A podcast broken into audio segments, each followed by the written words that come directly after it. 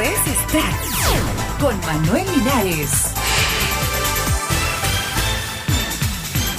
Muy buenos días, estas son las noticias para hoy 15 de julio del 2010. Ricky Martin manifiesta Argentina hace historia al decir sí al matrimonio gay. El artista siguió paso a paso lo que sucedía en Argentina con el proyecto de ley que habilita el matrimonio homosexual. Desde primeras horas del miércoles se manifestó a favor y posteó en Twitter, Argentina vamos los mismos derechos con los mismos nombres para todos y todas. Tras las 12 horas de debates y exposiciones, los senadores argentinos aprobaron el proyecto de ley y ahí estaba Ricky dejando otro mensaje en su Twitter, Argentina, nación pensante, tolerante y justa, hace historia al decir sí al matrimonio gay. Ejemplo para el resto de Latinoamérica. Felicidades, publicó Martin.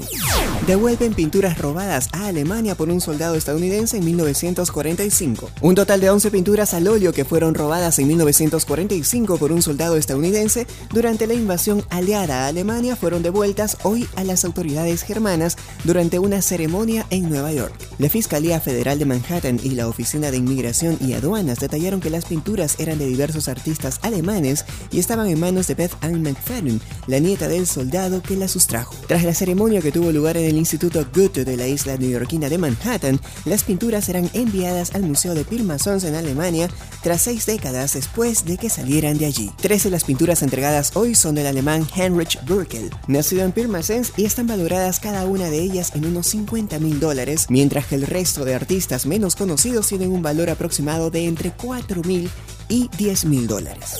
Bono está de regreso. El cantante de 50 años, líder de la legendaria banda irlandesa U2, anunció que está completamente recuperado de una cirugía de emergencia de la columna a la que se sometió en mayo en München, Alemania, y se disculpó con los fans estadounidenses que compraron boletos para ver al grupo y que ahora tienen que esperar un año para hacerlo. En un video informal publicado el miércoles en el sitio web de U2, el baterista Larry Mueller Jr., el bajista Alan Clayton y el guitarrista The Utch bromean diciendo que han estado probando nuevos cantantes pero que no han podido reemplazar a este tipo de edad media que ha sido la voz de la agrupación desde 1976.